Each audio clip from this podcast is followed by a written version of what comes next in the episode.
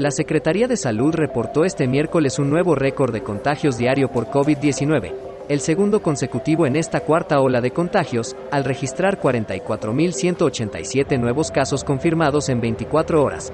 El acumulado de infecciones del nuevo coronavirus desde que inició la pandemia en México ascendió a 4.214.253 casos. En tanto, la cifra de muertes a causa de esta enfermedad ascendió a 300.764 defunciones. El secretario de Gobernación, Adán Augusto López Hernández, defendió al nuevo titular del Fondo Nacional de Fomento al Turismo, Javier May Rodríguez, pues aseguró que es un político experimentado y administrador eficiente. Además agregó que no se requiere experiencia en ingeniería ferroviaria para dirigir el proyecto emblemático del gobierno del presidente Andrés Manuel López Obrador, conocido como el Tren Maya. El Consejo General del Instituto Nacional Electoral aprobó la solicitud a la Secretaría de Hacienda y Crédito Público de 1.738 millones de pesos para la realización del proceso de revocación de mandato. En sesión extraordinaria, los consejeros aprobaron una disminución de 524 millones de pesos al costo del ejercicio. Mientras tanto, Lorenzo Córdoba apuntó que será decisión de la Secretaría de Hacienda si la revocación de mandato se da conforme a lo expresado en la ley. La Fiscalía General del Estado de Morelos abrió una carpeta de investigación contra el gobernador Cuauhtémoc Blanco tras la publicación de una foto del mandatario estatal con presuntos criminales. De acuerdo con Reforma, que entrevistó al titular de la Fiscalía Uriel Carmona, se inició la indagación a petición de 11 diputados locales, quienes también acudieron ante la Fiscalía General de la República.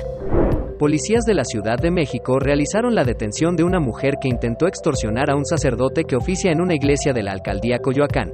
Al acudir los policías al recinto religioso, un grupo de vecinos tenía retenida a una mujer de 32 años de edad, a la cual amenazaban con golpear. El sacerdote les indicó que la mujer se presentó al lugar para pedirle una suma de dinero. Refirió que desde noviembre del 2021 empezó a recibir mensajes de texto en los que lo amenazaban con hacer público, a través de redes sociales, información y fotografías de su vida personal, por lo que a cambio de no hacerlo le exigían dinero que debía entregar de forma mensual horas después del anuncio de Citigroup sobre su salida de la banca minorista y la puesta a la venta de Banamex ya tiene un postor. El empresario mexicano Ricardo Salinas Pliego ha confirmado a través de su cuenta de Twitter su intención de adquirir Banamex y su cartera de más de 20 millones de clientes y más de 1.300 sucursales en el país. Un nuevo estudio reveló que dos ácidos dentro de la planta de cannabis podrían ayudar a proteger al cuerpo humano del contagio COVID.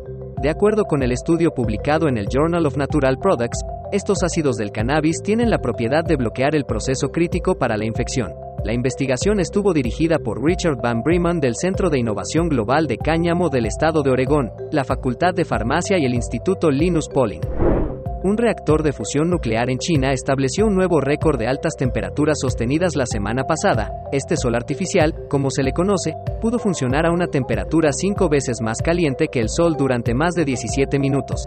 El artefacto alcanzó temperaturas de 150 millones de grados Fahrenheit durante los experimentos, informó la agencia de noticias Xinhua. El objetivo principal del desarrollo del dispositivo solar artificial es entregar energía limpia casi ilimitada a limitar las reacciones naturales que ocurren dentro de las estrellas.